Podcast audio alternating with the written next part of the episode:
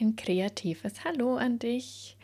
In dieser Folge gebe ich einen ehrlichen und offenen Einblick hinter die Kulissen von Recreative Interior.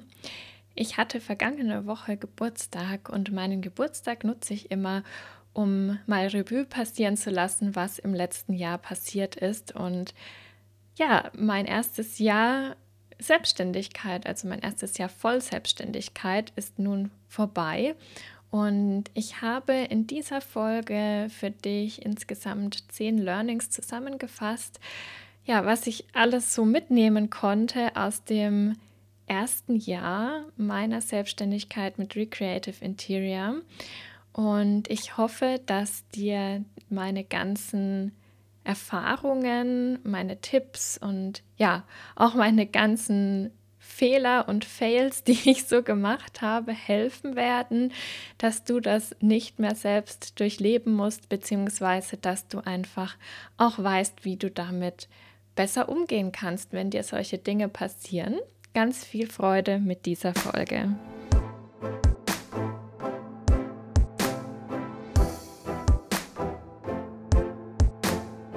Herzlich willkommen bei Innenarchitekturwissen dem Podcast für Tipps und Tricks sowie Erfahrungsaustausch und Ideensammlungen zu allen Themen, die Innenarchitektinnen, Planerinnen und Gestalterinnen in ihrem Arbeitsalltag beschäftigen.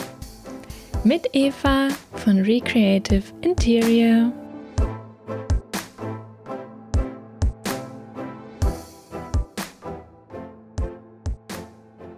Dann starten wir mal in diesen Zweiteiler rein.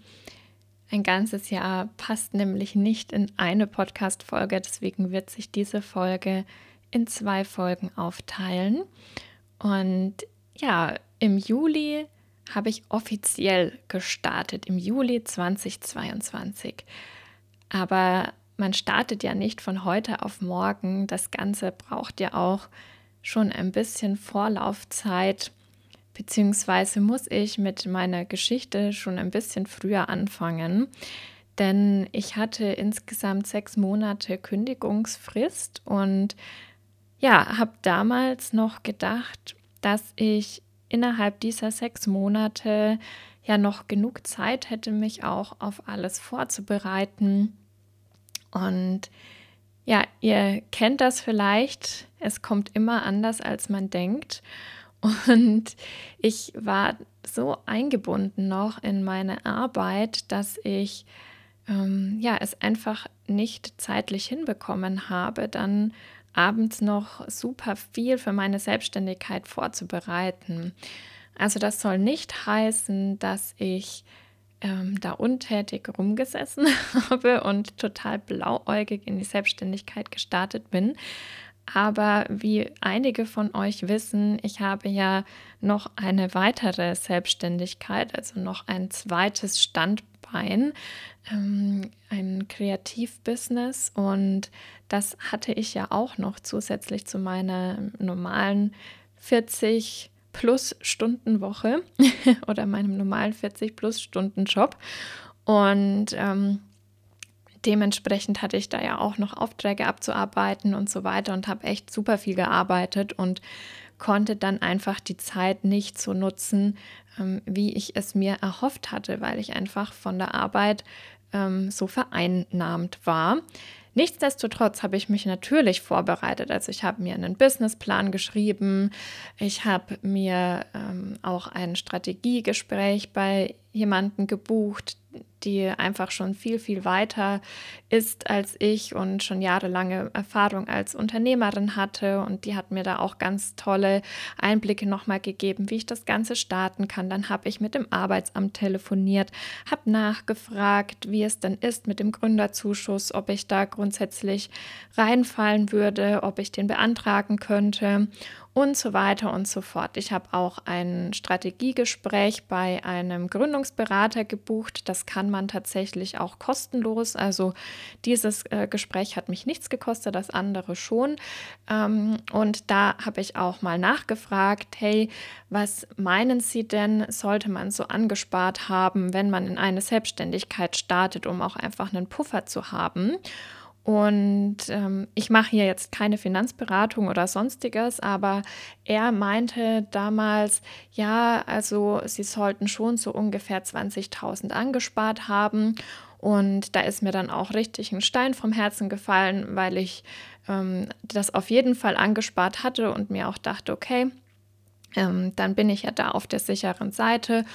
Und ja, wenn ich dann auch noch den Gründungszuschuss bekomme, dann ist das ja auch ähm, super cool. Dadurch, dass ich natürlich selbstständig, äh, selbst gekündigt habe, ähm, ja, ist das ja in Deutschland so, dass man dann sechs Monate Gründungszuschuss bekommen könnte, also keine neun Monate. Man ist dann erstmal drei Monate gesperrt, wenn man selbst kündigt. Und ähm, ja, muss, also das muss einem auf jeden Fall bewusst sein, dass man definitiv auch drei Monate überbrücken muss, wenn man selbst kündigt. Und ja, ähm, da möchte ich aber jetzt gerade gar nicht tiefer noch drauf einsteigen. Da gibt es einfach verschiedene Sachen, die man beachten sollte. Also lasst sich da auf jeden Fall gut beraten. Und dann war irgendwann ja diese sechs Monate Kündigungsfrist rum. Das heißt, ich hatte dann noch ein bisschen Urlaub und ähm, habe auch die Zeit dann noch genutzt. Also ich habe mir ähm, hatte noch ein bisschen mehr Urlaub eigentlich angespart, aber den habe ich mir dann genommen, um dann die Fortbildungen von der Architektenkammer zu machen, dass ich auch offiziell als Architektin, äh, als Innenarchitektin mich betiteln darf und dass ich eingetragen bin in die Architektenkammer. Das war mir noch wichtig, bevor ich in die Selbstständigkeit starte. Das darf auch jeder für sich selber entscheiden, ob und wie ihm das wichtig ist.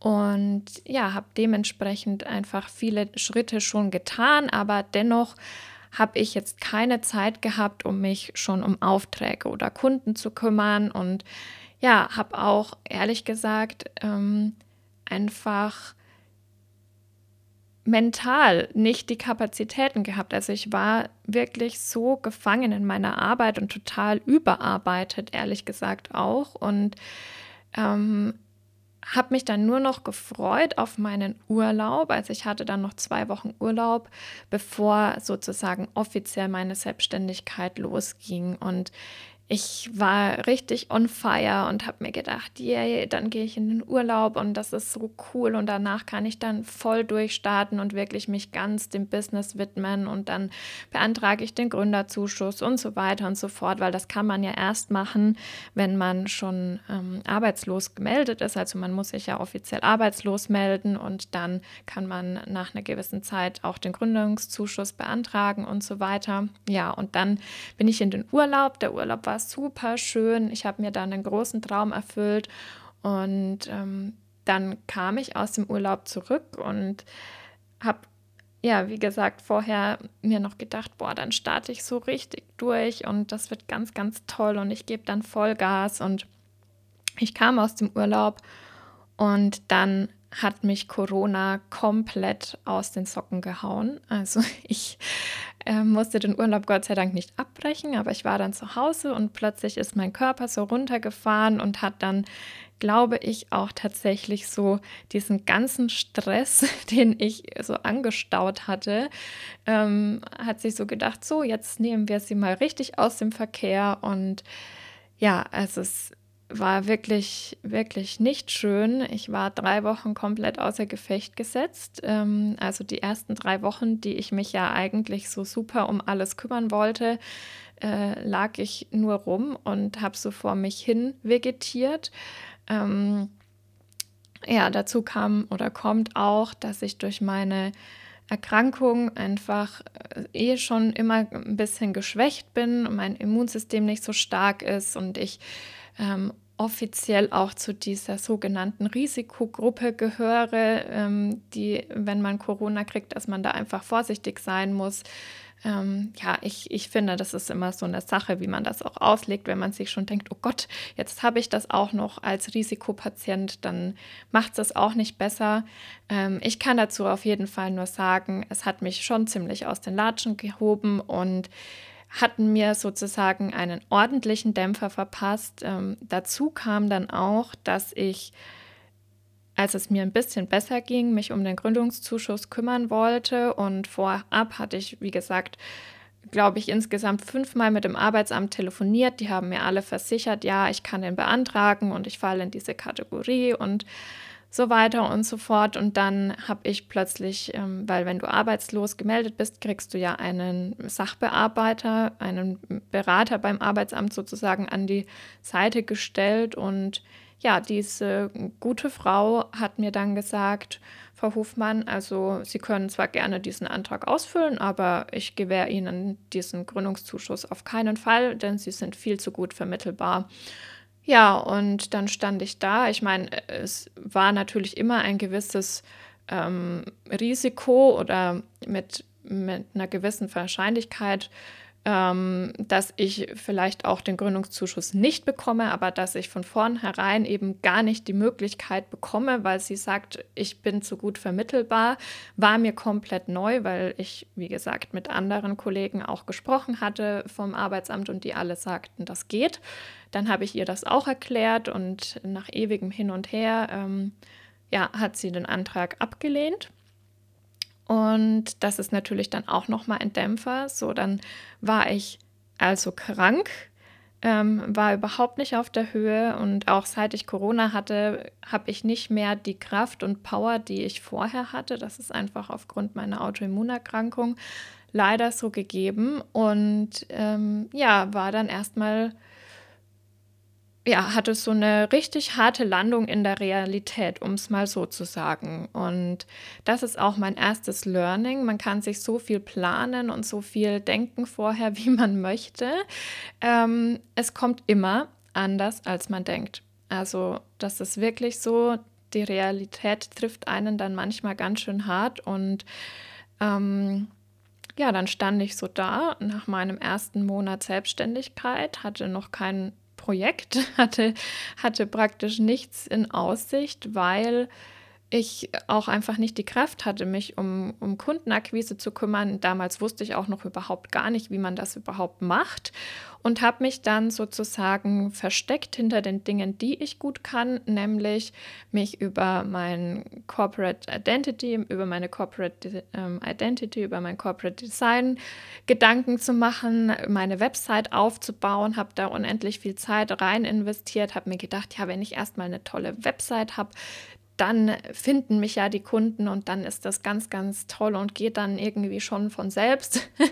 Weit gefehlt. Ähm, das ist auch so ein Learning, dass man gerade, wenn man am Anfang ist, ehrlich gesagt überhaupt keine Website braucht.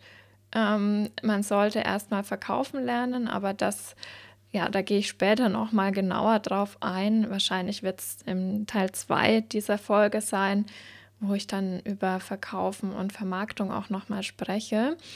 Und was dann auch noch dazu kam, also zusätzlich zu dem, dass ich krank war, dass ich diese Ablehnung bekommen habe vom Arbeitsamt, ähm, dass ich keine Aufträge hatte, kam noch dazu, ähm, dass alle Menschen, mit denen ich vorab gesprochen habe, weil ich meine, man muss schon mit so einer gewissen Blauäugigkeit in die Selbstständigkeit starten, weil ich glaube, sonst macht man es gar nicht, wenn man nicht weiß, was alles auf einen zukommt. Aber dennoch habe ich mich jetzt schon wirklich gut auch darauf vorbereitet. Also ich habe mir einen Finanzplan erstellt und habe mir wirklich Gedanken gemacht, mich mit vielen auseinandergesetzt, die selbstständig sind und da viele Erfahrungswerte auch erfragt und so weiter. Also ich war jetzt nicht so ähm, dass ich äh, gedacht habe, ach ja, ich mache mich jetzt selbstständig und gucke dann einfach mal, was da so passiert. Also so nicht, aber dennoch, ähm, ja, gibt es natürlich immer wieder Dinge, die einen überraschen.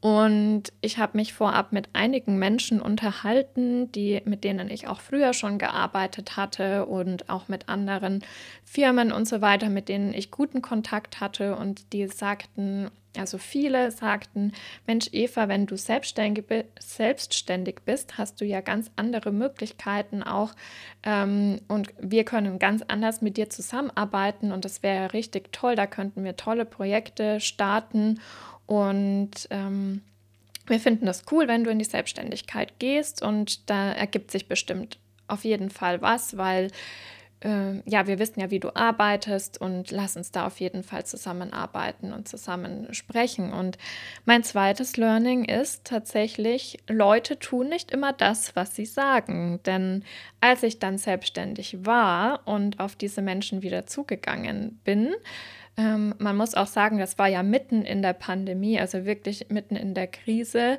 ähm, kamen natürlich solche Antworten wie, naja, wir haben ja jetzt auch nicht gewartet, dass du selbstständig bist. Oder ähm, ja, vielleicht irgendwann mal, aber gerade haben wir selber nicht so viele Aufträge. Und dann gab es auch mit manchen gewisse Diskrepanzen, was die ähm, Vergütung der Planungsleistung anging und so weiter. Und ich habe auch gesagt, hey, ganz ehrlich, also ich kann für diesen Stundenlohn einfach nicht arbeiten. Und dann ist das einfach so, dann kommen wir da nicht zusammen. Und mm, das ist natürlich auch wichtig, dass du dich nicht unter Wert verkaufst. Und natürlich gab es auch gewisse Situationen, in denen ich mich immer noch unter Wert verkauft hatte, gerade zu Beginn, weil irgendwann braucht man natürlich auch mal Aufträge, aber dennoch, ähm, gerade bei Dingen, wo du das Gefühl hast, da kann eine langwierigere Partnerschaft daraus entstehen, eine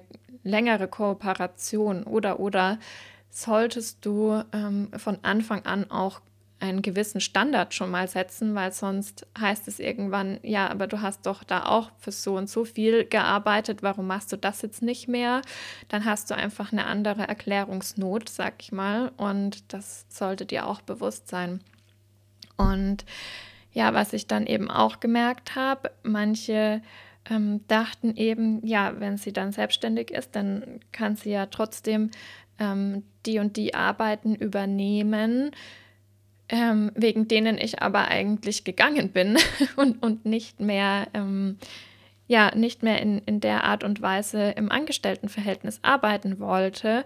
Und was ich sehr, sehr krass fand, war, ähm, dann die Aussage, ja, spätestens, wenn du kein Geld mehr hast, dann kommst du eh wieder. Und das ist auf jeden Fall so, mm, ja, etwas, was schon krass ist, das so an den Kopf geworfen zu bekommen und mit dem man auch erstmal lernen darf, umzugehen. Und bei mir ist es aber so, wenn jemand zu mir sagt, du schaffst das doch eh nicht oder schauen wir mal, wohin das führen soll, dann geht bei mir so ein Schalter legt sich so ein Schalter um und ich denke mir, ja, dann erst recht, ich werde dir schon beweisen, dass ich dich nicht brauche. Und äh, so ist es auch bis jetzt immer gekommen. Also ich musste nicht dann auf, auf solche Dinge zurückgreifen und das vielleicht auch für dich. Glaub an deinen Traum und bleib dir selber treu. Das ist das Wichtigste. Und auch wenn ganz, ganz viele zu dir kommen und sagen, hey, gib mir mal deinen Kontakt, ich gebe das weiter. Und hey, lass uns mal sprechen. Und hier und da, daraus entstehen nicht sofort Aufträge. Es kann sein, dass irgendwann mal ein Auftrag dadurch entsteht. Aber hab nicht zu viele Hoffnungen am Anfang. Ja, das war bei mir nämlich dann so ich hatte ja wirklich eine Phase, in der es mir einfach nicht gut ging, körperlich und dann auch mental, weil natürlich ist es richtig bescheuert, wenn du erstmal keine Aufträge hast. Also es ist keine schöne Situation. Du hast ja plötzlich ganz andere Ängste, als du die überhaupt je gekannt hast, denn du hast Existenzängste. Du siehst nur, wie immer weniger Geld auf deinem Konto ist. Es kommt kein Geld rein. Also das sind einfach Dinge, mit die passieren können. Äh, ich sage nicht, dass es so sein muss, aber wenn du so startest wie ich, ähm, dann, dann ist das einfach, es bleibt nicht aus, ja. Wenn du vorher keine Kunden hast oder dich vorher nicht ähm, darum gekümmert hast, schon Aufträge zu haben, dann dann kann das passieren. Und ich sage auch nicht, dass das, wie ich gegründet habe, die beste Version ist. Äh, definitiv ist es nicht die beste Version. Also du solltest dich vorab schon darum kümmern, dass du andere Aufträge bekommst und so weiter. Bei mir war es aber so, ich musste einfach ganz, ganz dringend etwas verändern, weil es mir mental überhaupt nicht gut ging. Und ich hatte erstmal einfach nur den Gedanken, ich muss einfach aus diesem, ja, aus diesem Umfeld oder aus dieser Situation, in der ich die ganze Zeit war, raus, weil ich kann sie nicht mehr ändern und ich muss jetzt einfach diese Situation verlassen. Mir geht es wirklich nicht gut. Also ich war wirklich an einem Punkt, wo es mir einfach nicht gut ging und ich habe sozusagen aus so einem halben Burnout heraus gegründet, hatte dann die Erkrankung Corona, die mich komplett aus der Bahn geworfen hat und dann eben einfach nicht die besten Voraussetzungen. Und trotzdem habe ich es geschafft. Also ich sage nicht, dass es unmöglich ist, aber du könntest dir natürlich von vornherein bessere Voraussetzungen schaffen. Bei mir war es auch so, dass es im Arbeitsvertrag eine Klausel gab, dass ich mich eben nicht mit dem gleichen ähm, Gewerbe oder mit der gleichen Arbeit eben nebenbei selbstständig machen darf. Und das ist auch noch ganz wichtig, ähm, dass ja viele Planer, viele Innenarchitekten gar nicht die Möglichkeit bekommen, sich Part-Time, also Teilzeit, eine Selbstständigkeit aufzubauen, weil es einfach vom Arbeitgeber auch untersagt wird. Und ähm, das ist natürlich auch eine zusätzliche Hürde. Also ich weiß, es gibt es auch in manchen Bereichen, aber der Großteil darf es eben nicht. Und das sollte einem auch immer bewusst sein. Und ich habe dann gemerkt, okay, ich muss jetzt erstmal mein anderes Business, weil da wusste ich schon, wie ich Kunden gewinne. Da habe ich ja schon über zwei Jahre Selbstständigkeit hinter mir gehabt und habe mir gedacht, okay, jetzt muss ich erstmal mein anderes Business irgendwie ähm, so weit aufbauen, dass ich erstmal wieder Einnahmen bekomme und dann auch wieder ein bisschen entspannter mein anderes Business aufbauen kann. Also habe ich da erstmal geschafft, meinen Umsatz äh, erstmal zu verdoppeln, dann zu vervierfachen, dann ähm, zu versechsfachen, äh, sodass ich sozusagen erstmal da wieder kontinuierlich Einnahmen bekommen habe. Das war aber auch erstmal ein Prozess und ich musste ja auch ähm, ganz anders vorgehen, als ich das noch im Angestelltenverhältnis gemacht habe. Und was ich da gemerkt habe, und das ist nicht nur ähm, so, wenn, wenn jemand ähm, ja eine kreative Leistung bei dir bucht oder ein Produkt kauft. Also ich habe auch Produkte entwickelt, die ich dann vermarktet habe. Ähm, aber es ist genauso wie wenn du eine planerische Dienstleistung verkaufst. Es wird immer wieder Kunden geben, die denken, dass du irgendetwas ähm, nicht einfach genug machst, also zum Beispiel den, den Bezahlungsprozess. Ja, manche wollten dann irgendwie gerne per PayPal bezahlen oder andere wollten gerne ähm, mit, mit Kreditkarte bezahlen und, und, und. Ähm, und ich habe mich am Anfang oft verunsichern lassen von Kunden, die dann kamen, ja, de, dein Bestellprozess ist zum Beispiel nicht, nicht so easy wie bei Amazon, ja. Und das ist eben so ein, so ein Learning auch, was ich hatte. Nur weil ein oder zwei Kunden dir sagen, es ist jetzt nicht so einfach oder nicht so professionell bei, wie bei jemand Großem, einem großen Anbieter, lass dich davon nicht aus der Bahn werfen, weil es gibt immer noch genug andere Kunden, die völlig fein damit sind, eine Überweisung bei dir zu, für dich zu tätigen und ähm, der Aufwand, den du hast, um das alles umzustellen, ja, gerade wenn du, wenn wir jetzt von Bezahlsystemen im Speziellen sprechen, da musst du ja dann auch immer prozentuale Abgaben machen über den Kaufbetrag. Und das ist ja auch etwas, was dir erstmal bewusst sein muss, dass das ja dann auch noch on top kommt. Und ist auch mit einigem Aufwand teilweise verbunden. Also kommt immer darauf an, was du machst. Aber sei, also sei dir auf jeden Fall gesagt, mach dich da nicht zu verrückt. Ich hatte zum Beispiel mal einen Kunden, der wollte unbedingt ähm, meine Planungsleistung per Kreditkarte bei mir bezahlen. Also der hat mich gefragt, ob ich einen Kartenleser dabei habe. Und ich war dann erstmal völlig perplex, weil ich über sowas noch nie nachgedacht habe und gar nicht auf die Idee gekommen wäre. Ähm, und ich habe auch nicht vor, das jemals zu implementieren. Aber ich habe dann auch gesagt, Entschuldigung, wir sind hier nicht in, in einem Einkaufsmarkt. Also es ist eine Dienstleistung und bitte überweisen Sie doch den Betrag dann nach Rechnungsstellung. Und ähm, ja, das ist ist schon sehr, sehr spannend, mit welchen Dingen man dann manchmal konfrontiert wird. Ähm, ich wusste in dem Moment wirklich nicht, was ich sagen soll. Und das äh, Krasseste war dann auch, äh, diese, diese Kundin, dieser Kunde ähm, hat dann sich auch noch beschwert am Ende, weil er hasst es oder sie hasst es, ähm, diese Überweisungsscheine auszufüllen. Und dann war da auch noch ein Fehler drin und dann musste sie ähm, eine Strafgebühr sozusagen bei, bei der, der Bank bezahlen und wollte dann dieses Geld eben wieder von mir zurück, weil ich ja nicht so einen einfachen Bezahlprozess habe, wo man einfach seine Karte durchzieht. Also es ist schon spannend, was, was einem da also alles passiert. Und das ist mein, mein drittes Learning.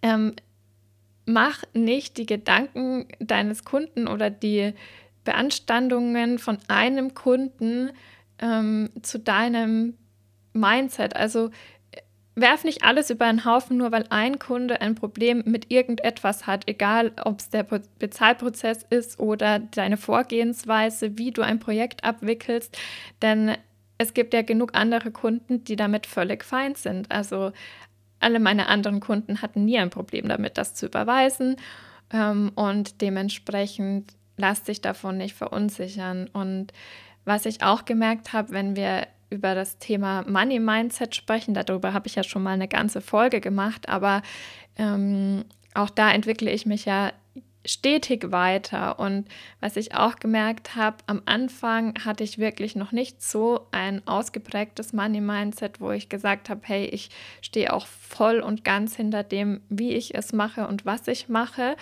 Und je schlechter ich über Geld und Verkaufen gedacht habe, desto ähm, mehr Kunden habe ich auch angezogen, die entweder nicht kaufkräftig waren oder nicht zahlen, also nicht gezahlt haben. Ähm, und das, also es war in den ersten zwei Monaten war das echt krass, in den ersten zwei, drei Monaten. Ähm, dann hat sich das komplett geändert, weil ich da einfach ganz, ganz viel an und mit mir selbst gearbeitet habe, um das zu verändern und ja, einfach einen anderen Denkansatz darüber zu bekommen. Und das vielleicht auch für dich als Hinweis, also wenn du, wenn du Angst hast, ähm, zu verkaufen, also wenn du Angst hast, den Preis für deine Leistung zu kommunizieren, dann wird das dein Kunde immer merken und wird dann plötzlich da auch darauf einsteigen und versuchen zu verhandeln. Inzwischen habe ich überhaupt keine Diskussionen mehr ähm, darüber, wie mein Preis ist, ja, weil ich einfach ganz anders in diese Gespräche auch reingehe. Aber am Anfang hatte ich das eben. Und dass ihr euch darüber auch mal bewusst werdet, es kann eben auch sein, dass es immer wieder mal Kunden gibt, die entweder nicht zahlen oder nicht pünktlich zahlen, ich hatte Kunden, die haben zwei, drei Monate ihre Rechnungen nicht bezahlt, ja. Und auch das muss dir bewusst sein. Nur weil du jetzt einen Auftrag hast, heißt das ja nicht, dass sofort auch Geld reinkommt. Also du solltest dir immer einen Puffer angespart haben.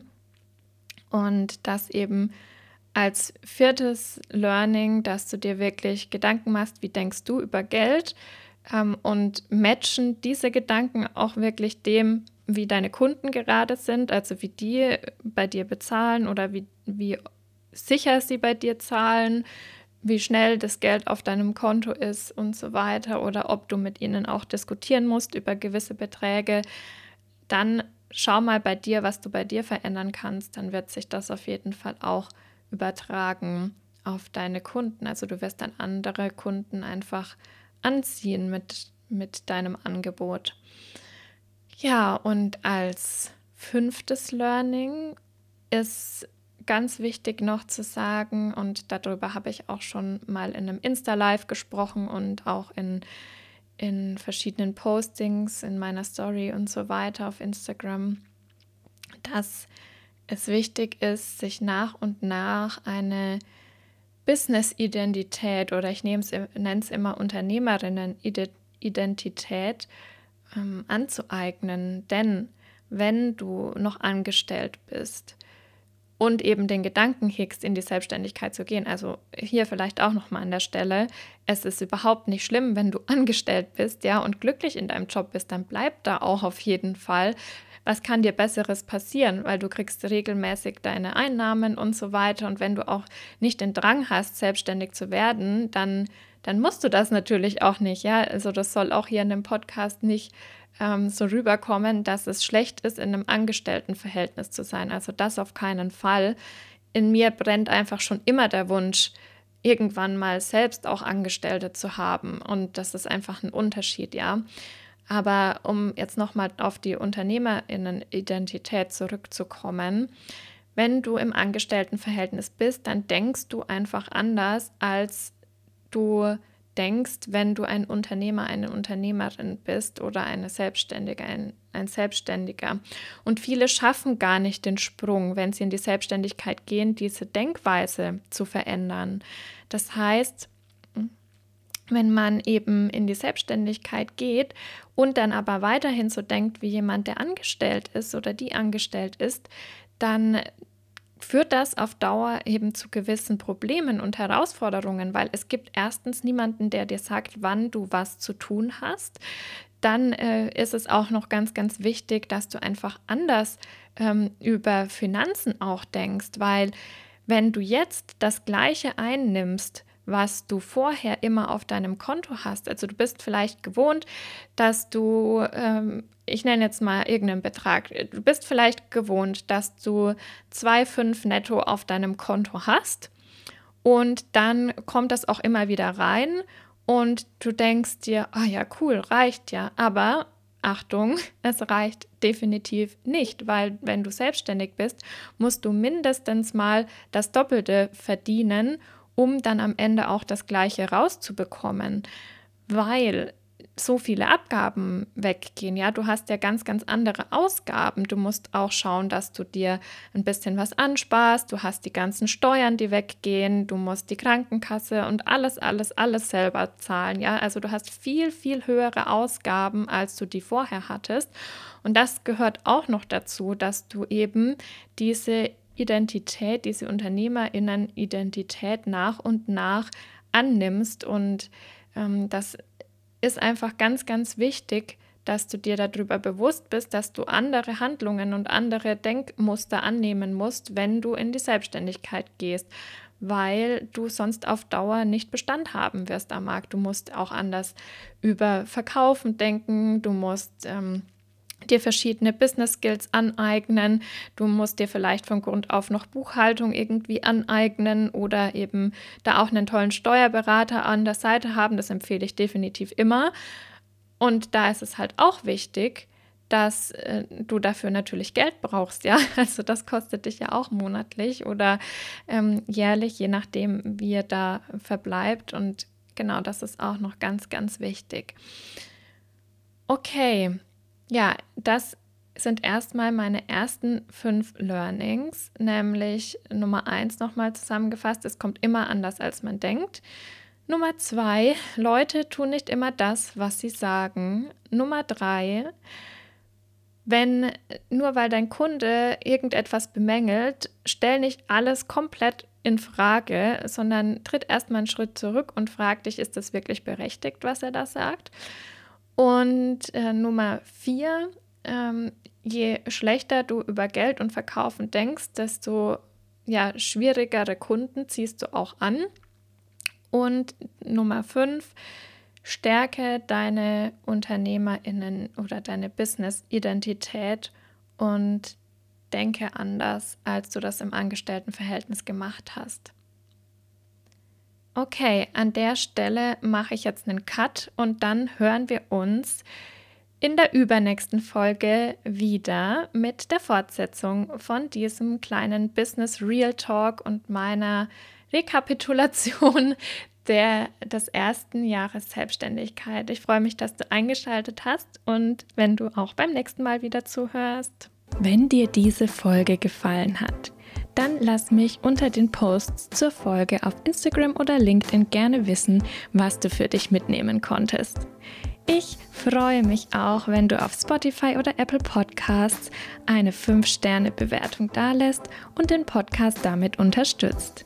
Und immer dran denken, Konkurrenzdenken war gestern, Schwarmintelligenz ist heute. Herzlich kreative Grüße, deine Eva.